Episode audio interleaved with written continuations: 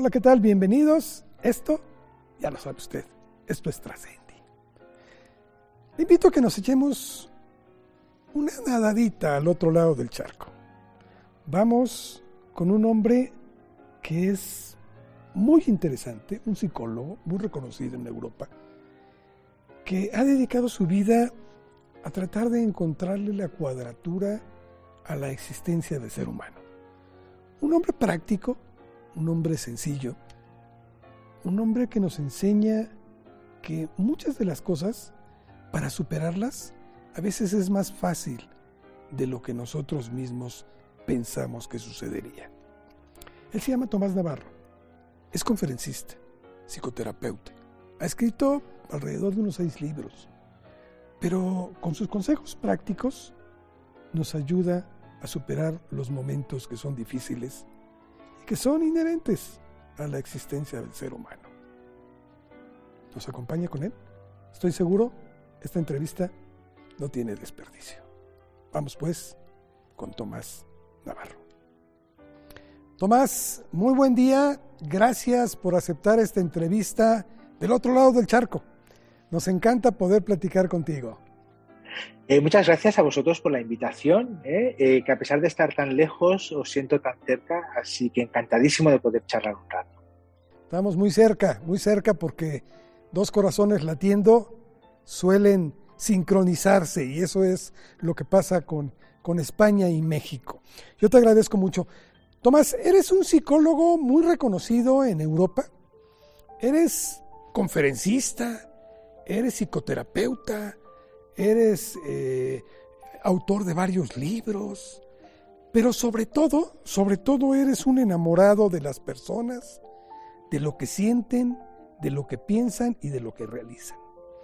Por eso es que yo te pediría, antes de empezar a hablar de todos estos temas que vaya que son complejos, pudiéramos tratar de conocer primero al ser humano, a Tomás Navarro. ¿Me das la oportunidad de conocer un poco de ti porque me llama mucho la atención que eras un niño, según tú mismo lo has descrito, un niño, digámoslo así, un poco inquieto. El hogar en el que creciste. ¿Puedes hablarnos un poco de tus inicios para pasar después a estos otros temas? Eh, mira, Carlos, me encanta mucho el eufemismo que has utilizado de inquieto. ¿eh? Eh, yo siempre he dicho que yo era dis todo, o sea, disruptivo, disléxico, discalcúlico, disgráfico, dis todo, o sea, lo tenía y eh, precisamente eh, en un momento dado, uno de mis profesores me dijo, oye Tomás, yo creo que tú eres una persona que eres muy inquieta, muy curiosa, con mucha energía, hay que darle canal a esta energía. Y esto fue una revelación que me cambió completamente la vida, porque pasé de no entender nada a entender algo.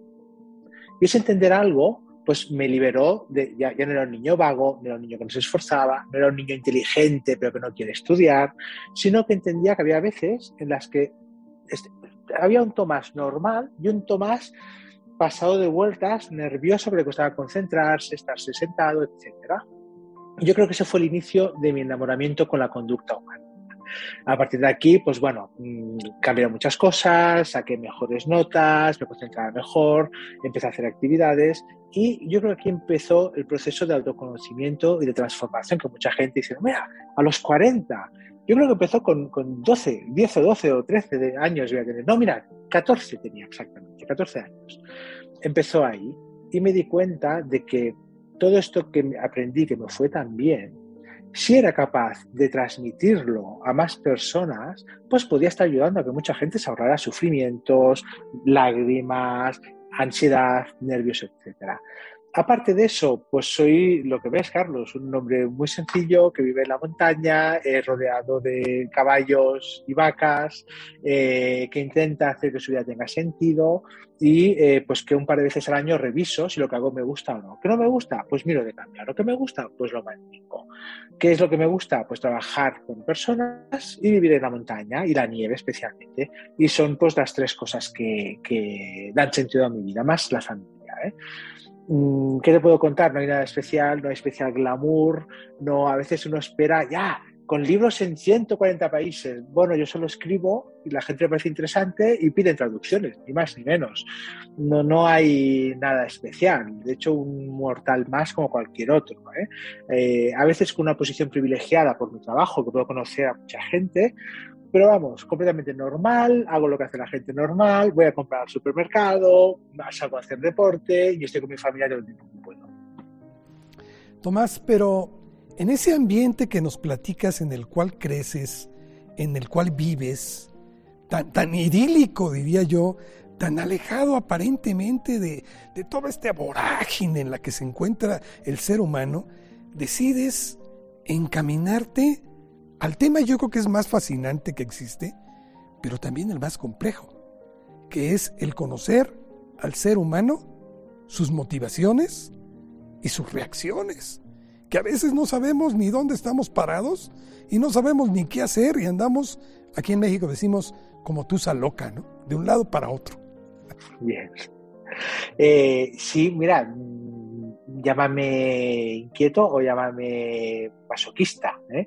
pero es mi pasión, es mi pasión. De la misma manera que a veces lo explico y salvando las diferencias, tampoco no quiero que suene pedante, ¿no? Pero cuando uno ve a Messi, no lo ve jugando forzado no lo ve con dificultad, ¿no? O cuando uno ve a Federer, no lo ve jugando a tenis con dificultad, sino que es como una bailarina por la pista. Yo no le encuentro esa dificultad. Es decir, imagínate, mira, hace poquito vi una serie que se llama Gambito de Dama, no sé eh, en México cómo está traducido. O, Así está, igual. Tal cual. Y hubo una historia que me gustó mucho, que es cuando la protagonista levanta la vista y ve como las jugadas en 3D y dice, ya sé lo que hay. Esto me pasa. Llega un momento y dices, ya sé, o sea, veo a la persona o las interacciones, si es una pareja o una familia, y veo como en un segundo plano qué es lo que hay, la motivación, qué, puede haber detrás, por qué se comporta así, por qué se comporta de esta manera. Entonces es como saber leer un idioma. Entonces, ¿cómo he aprendido ese idioma? Pues no te puedo decir, Carlos. Siempre he sido sensible, siempre me he fijado mucho. Eh, como estaba en un ambiente que era complicado, pues tenía que ver ¿no? las interacciones de, a lo mejor de mis padres o, de gente mayor, porque a lo mejor me caía un castigo, y, nada más que veía un cambio en la cara, decía, eh, vale, vale, para, Tomás. Entonces, esa sensibilidad para detectar señales que para mí son muy evidentes. Eh, de la misma manera que para una persona que sabe leer español o, castellano, leo un libro castellano y lo entiende perfectamente, pero en inglés no va a entender nada. Mm, no sé, no sé si le puedo llamar don o talento o simplemente una habilidad que he ido entrenando, pero me resulta súper reforzante y además eh, es estimulante, es, como muy sencillo, es como ese doble juego, me encanta, me encanta, y, y solucionar ese problema, ¿no? De decir, mira, ¿qué le pasa? ¿Qué hay? Me justo ahora está con una sesión de una persona. Y ha sido una sesión muy complicada, pues porque estaba muy nerviosa, muy tensa, muy cansada. Conseguir relajarla, que recupere la perspectiva, analizar y que se lleve dos o tres cosas, esto me da la vida. Me da la vida. Y es lo que me permite enfocarme tanto que me olvido del resto de cosas. O sea que es completamente enfocado en lo que estoy. Ok. Vamos entrando, si me lo permites, a esta complejidad y vamos a tratar de, descubrir, que tú nos expliques algunas cuestiones que son inherentes al ser humano. Y yo me gustaría empezar esto eh, tratando de entender por qué si sabemos que esta vida es compleja, que tiene un sinfín de situaciones que no son controlables con nosotros y de que a veces hay que pasar por ciertos procedimientos para aprender la lección. ¿Por qué el ser humano insiste en querer verlo todo en un color de rosa? En un mundo en donde todo es perfecto, dejando de lado las imperfecciones. ¿Cómo es esto? ¿Por qué lo hacemos? Mira, em, crecemos y nos educamos con retales de realidad que muchas veces son artificiales. Y ya no sabemos qué es real y qué no es real. De hecho, la misma educación que recibimos nos prepara como para un mundo de fantasía, Disney, y luego, claro, apareces en ese mundo y no tiene nada que ver con lo que te han enseñado. Y lo más complicado es que no estás preparado para vivir en ese mundo. De ahí las tasas que tenemos de depresión, de ansiedad, etc. Claro, yo creo que hace falta de manera imperiosa una revisión profunda del sistema educativo para enseñarnos a tomar decisiones, por ejemplo, que esto es una cosa que necesitamos, o para convivir con la adversidad, con el desengaño, con la traición, para saber identificar las mentiras, para saber que hay gente que es encantadora, absolutamente encantadora, pero en el lado contrario hay gente que es perversa y, vamos, tóxica y maligna y que si puede hacer daño te lo va a hacer, en vez de creer que todo el mundo es bueno. Y esas habilidades y competencias que necesitamos para convivir en un mundo que es exigente, no nos las enseña. Y a veces decimos, bueno, lo aprenderás de la experiencia. Depende, depende, porque la experiencia tiene muchas lecciones, pero cada uno escoge la que buenamente puede. Primero. Segundo, cuando estamos sufriendo, quizás no es el mejor momento para analizar de manera cognitiva y objetiva qué es lo que está pasando. Fíjate, Carlos, cuántas veces nos culpamos de cosas que no tenemos la culpa. Yo he escuchado pacientes decir, no, mi marido solo me pegaba cuando yo lo provocaba, lógicamente. Y dices, a ver, para, vamos a analizar. Ni que lo provocaras, tendría que pegarte. ¿Y qué es la provocación? La provocación es que pues él quería para cenar tortilla y yo le hice huevo. No, eso no es una provocación para desatar una conducta así.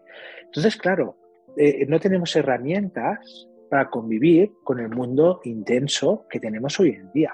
Entonces, ¿qué hacemos? Nos construimos escenarios, nos facilitan una tecnología increíble para construir escenarios, sea con ropa, con marcas, con coches, con carros, con lo que sea, y tú como que vas viviendo ese escenario pero de repente ese escenario no lo puedes aguantar más.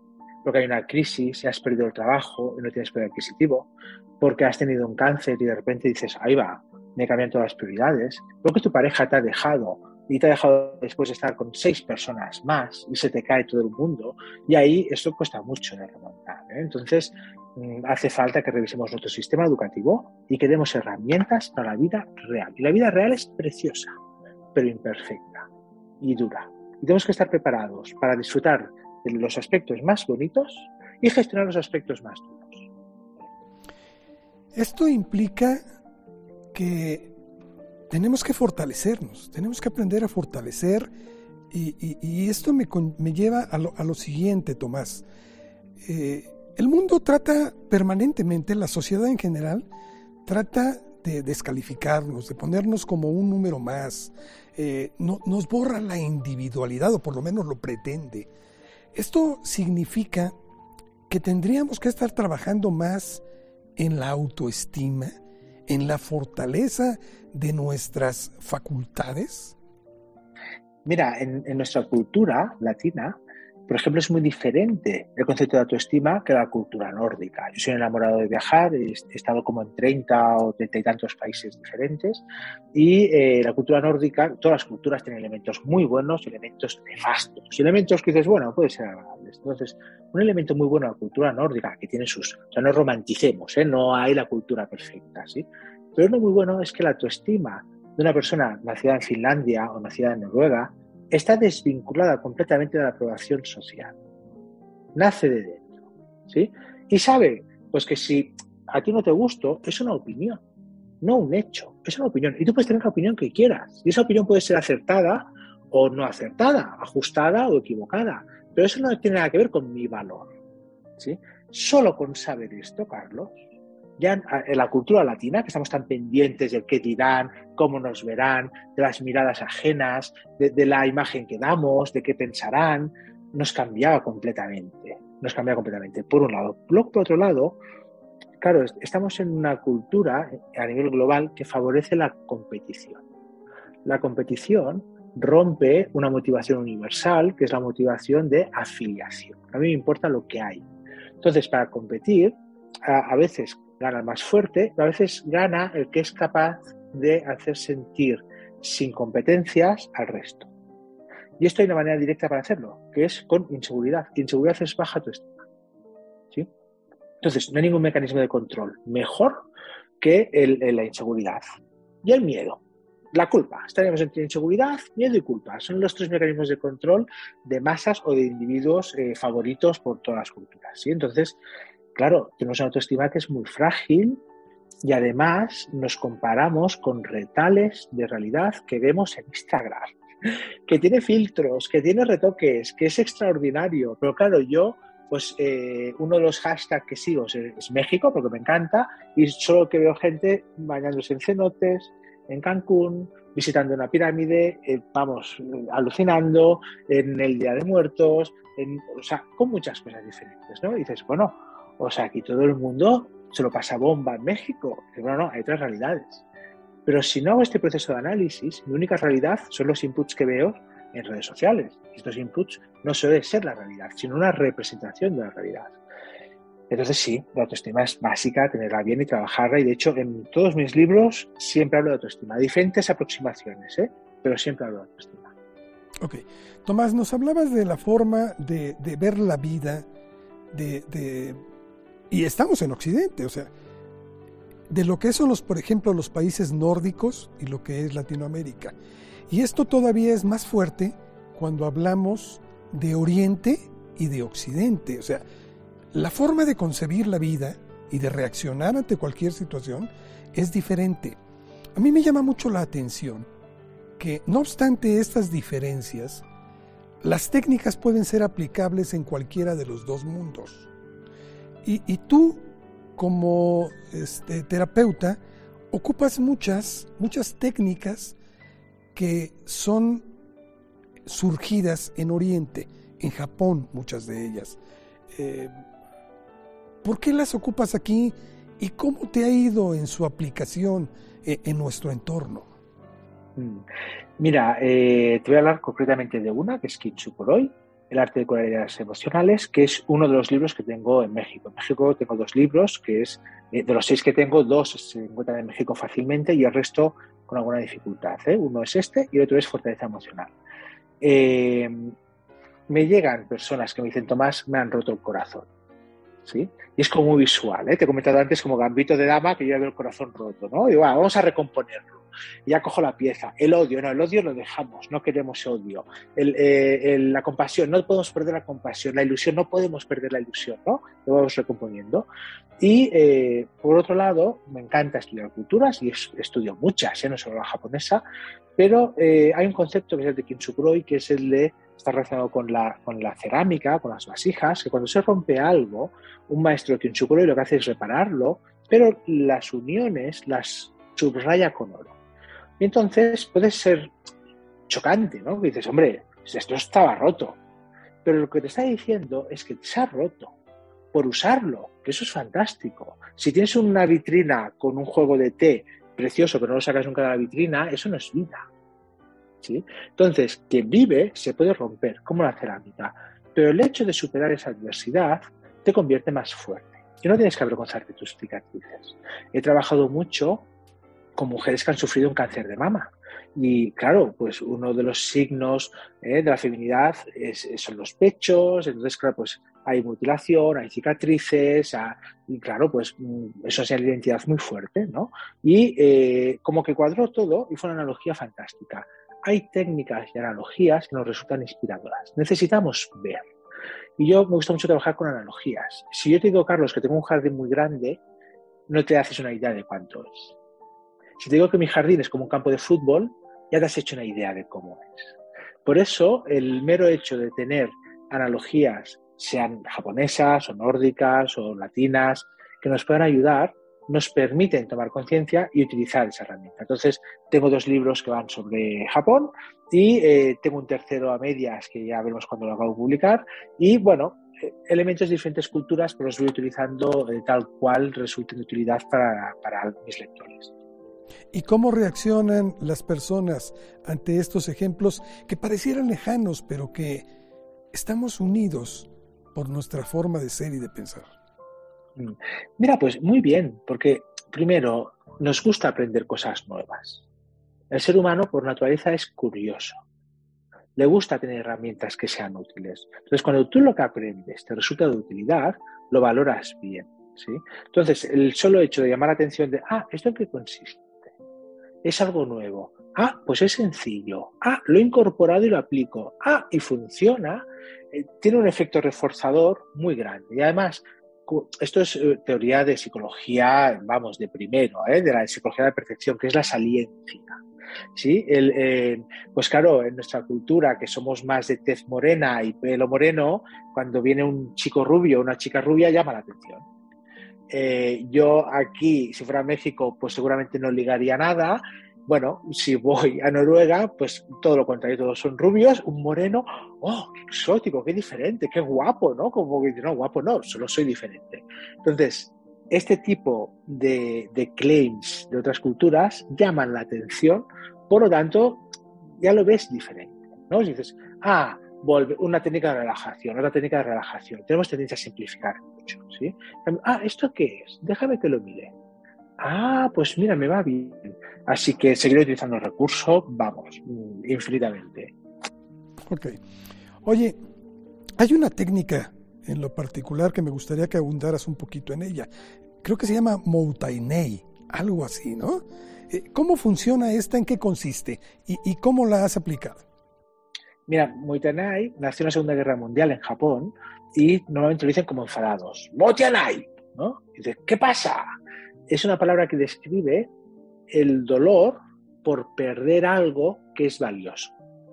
Entonces, ¿Qué es lo que pasaba? Pues pasaba que se rompía una camisa, la tiro. ¡Motianai! ¿Cómo la vas a tirar? Si a lo mejor cojo un trozo de ropa de aquí, simulo un bolsillo y tapo el agujero y queda bonito, ¿no? Entonces, esa creatividad para aprovechar una experiencia que has vivido, en mi caso me lleva la parte psicológica, ¿no? No algo material, pues siempre era ropa, algo material, me lleva la parte psicológica.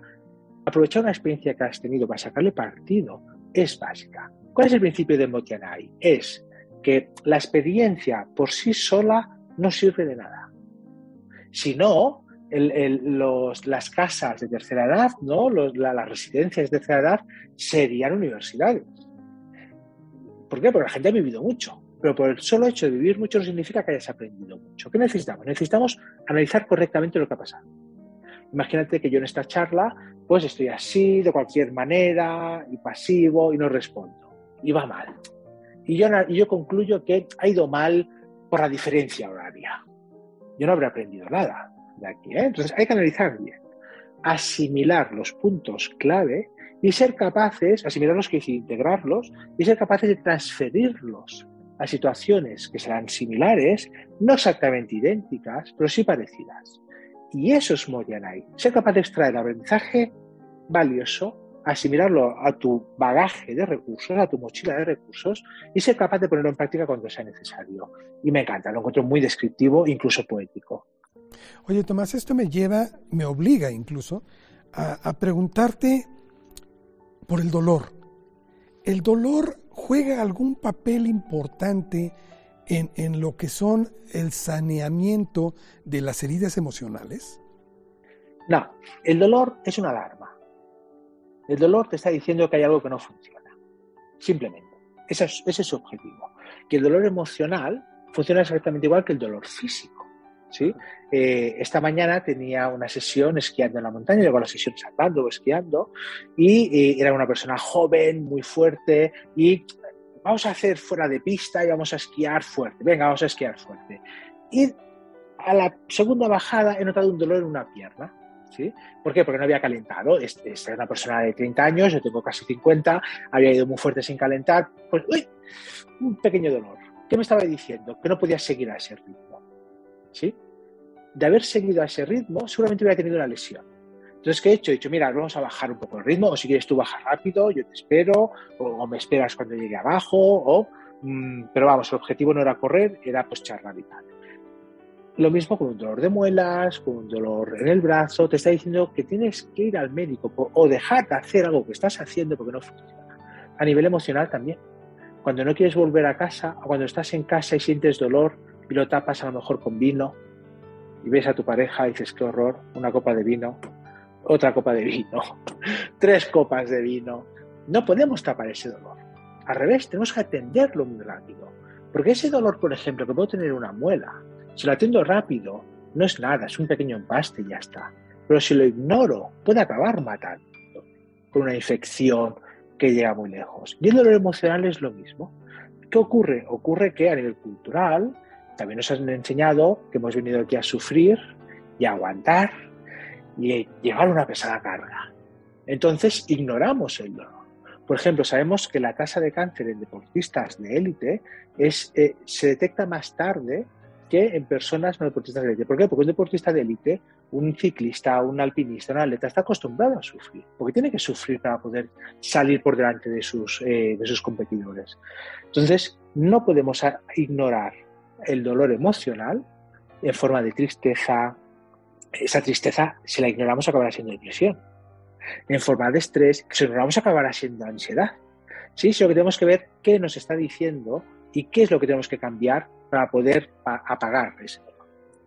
Entonces el dolor, déjame ver si te entendí, es, es como ese termómetro que nos marca y que nos alerta que hay algo que tenemos que modificar.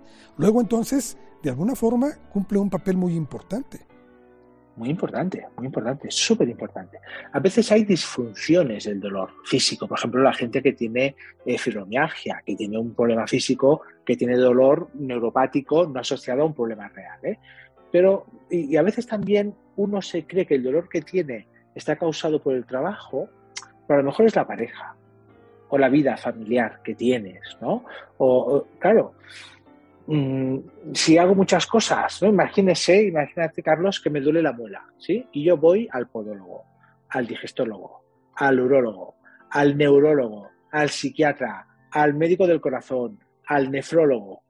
Por muchas cosas que haga, no sirven de nada, porque tengo que ir al dentista. ¿sí? Entonces, saber identificar ese dolor a nivel emocional y qué te está diciendo, pues a veces necesitamos de una mano amiga o de una mente experta que nos pueda ayudar a identificarlo, diagnosticarlo y echarnos un cable pues para saber qué tenemos que hacer. En las múltiples conferencias que dictas por todos lados, ¿hay alguna pregunta que sea recurrente? ¿Algún tema que sea recurrente? Hay muchos. De hecho, yo hay como tres grandes grupos de preocupaciones, que son la pareja, si tengo pareja, si no encuentro pareja, si mi pareja no comparto nada, o, si sigue el amor. Eh, tema hijos y educación, lo estoy haciendo bien, lo estoy haciendo mal, qué he hecho mal con mis hijos. Y luego el tema del trabajo, ¿sí? Yo tengo un trabajo que no me gusta, no me motiva, me tengo que resignar, puedo tomar control de mi vida. Y luego hay una que sí que siempre es como universal, que es, no es una pregunta, es un comentario, que es la gente no es consciente de que puede hacer muchas más cosas de las que hace. Hay, hay veces que o sea, nuestro contexto, nuestra casuística, no podemos hacer más, ¿eh? pero tenemos capacidad de decisión y muchas veces lo único que requiere es valor. Yo el otro día hablaba con una persona y me decía, claro, hombre, si tienes suerte en la vida, le decía, mira, yo nací en, en un barrio de extrarradio, de una ciudad de extrarradio, de una zona metropolitana me he tenido que pagar los estudios, he trabajado de 25.000 cosas diferentes para pagar la carrera, desde monitor de rafting hasta hacer inventarios, incluso de Yeti disfrazado, disfrazado de Yeti, ¿eh? o haciendo pastas, bollería. Entonces, bueno, mm, si tienes valor, si tienes prioridades y enfocas tu energía, siempre puedes mejorar y tener una vida más bonita. Si partes de aquí, aquí, si partes de aquí, aquí una última reflexión, Carlos. Fíjate, y seguro que estás de acuerdo conmigo, en que seguro que ambos dos conocemos gente muy inteligente, pero muy inteligente, con muchos recursos sociales, económicos, etcétera, que no tiene una vida bonita. Entonces dices, bueno, es de donde partes, los recursos que tienes, hay más cosas. Entonces, podemos hacer más cosas de las que creemos para tener una vida bonita.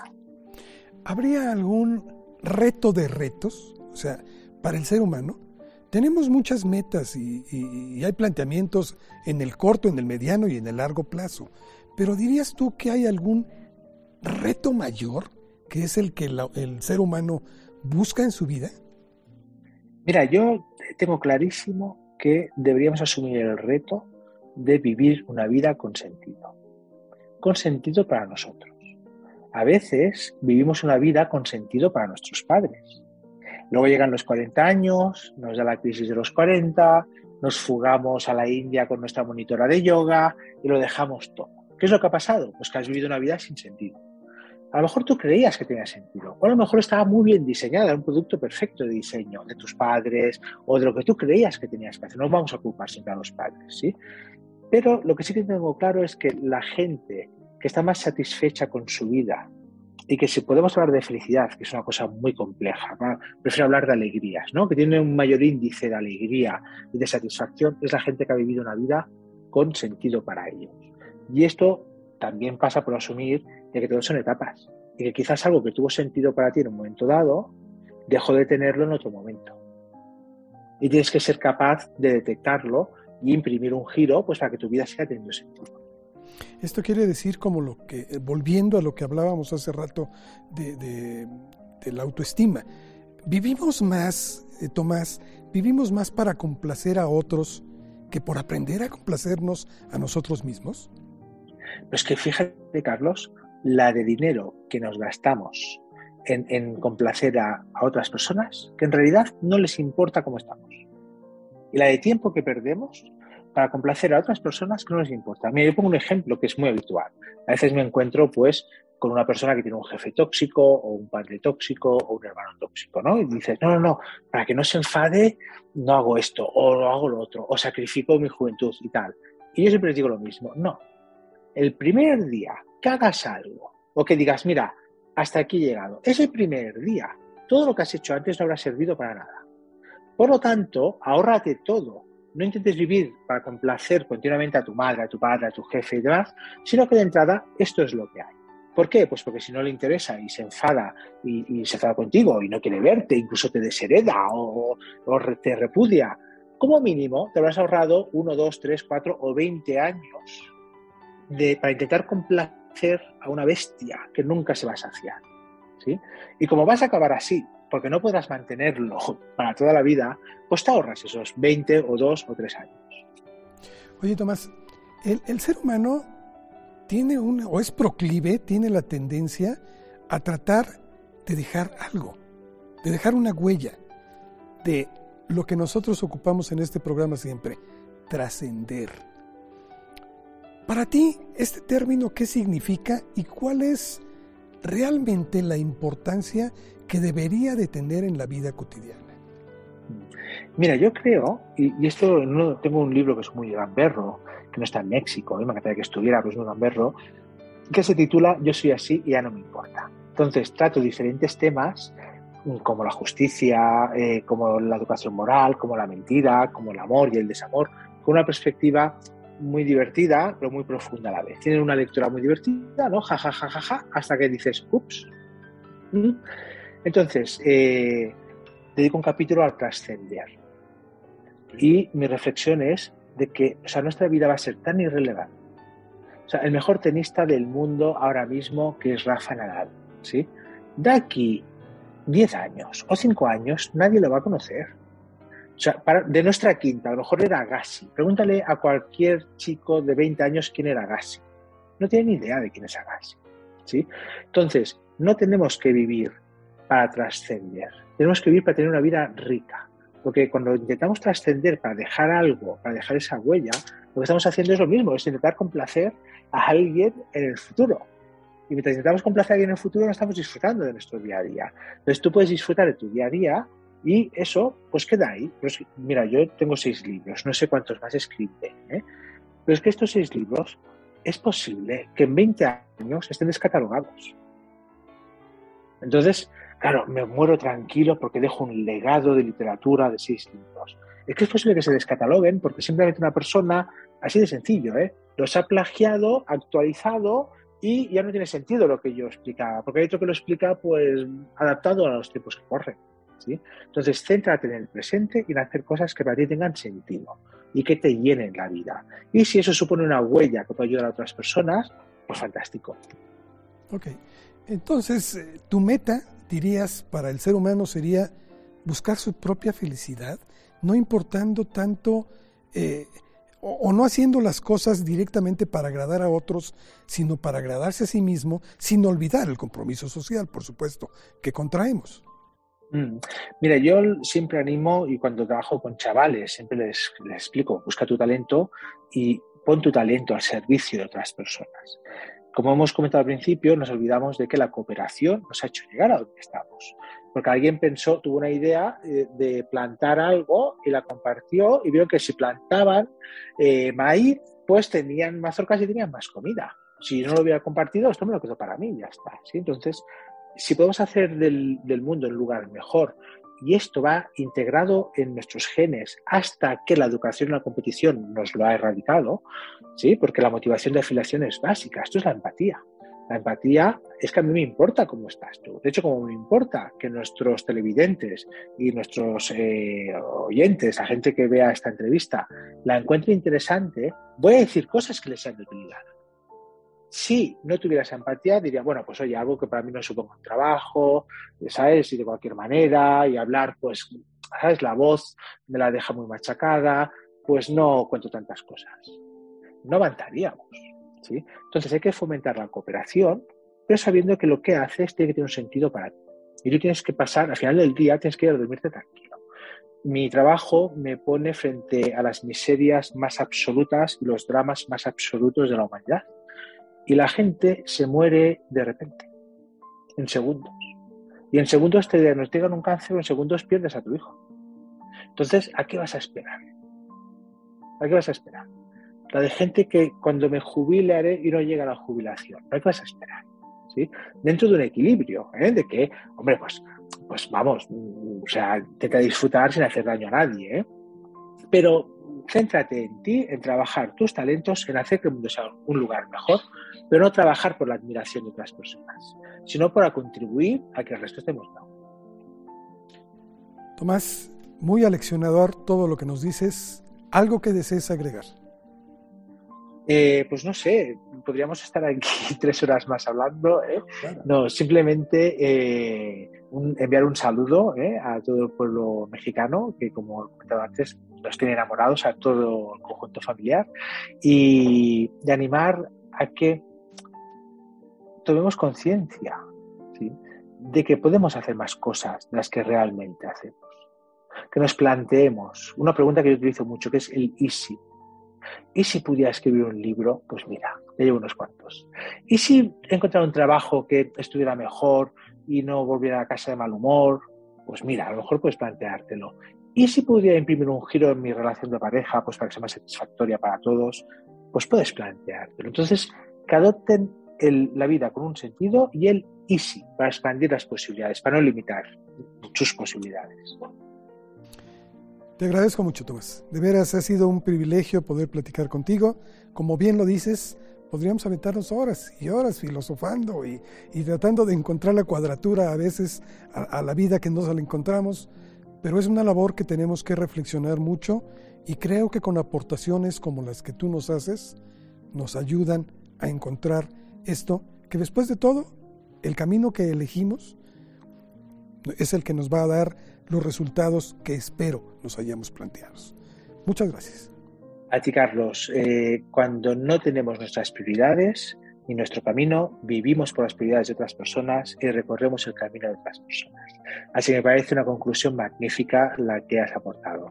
Muchas gracias por la invitación y, bueno, cuando me vuelvas a invitar, estaré encantado de volver a charlar con vosotros. Seguramente tenemos que hacerlo pronto. Gracias, Tomás. Muy gentil. Gracias. Chao. Hasta pronto. Pues ahí tiene usted los conceptos vertidos por este hombre. Yo creo que a veces nos complicamos mucho la existencia buscándole una cuadratura a algo que podemos salir mucho más fácil. No es que no la debamos de tomar en serio, pero creo que a veces nosotros mismos complicamos la solución. El camino es uno. Y si lo decidimos y seguimos enfrentándolo día a día, pronto podremos ver el éxito en esto. Y podremos decir, prueba superada. Creo que es un consejo que nos da Tomás Navarro y creo que no deberíamos de echarlo en un saco roto. Gracias por habernos acompañado. A nombre de la Universidad Humanitas, les agradecemos por estar una vez más en esta emisión de Trascendi. Hasta la próxima.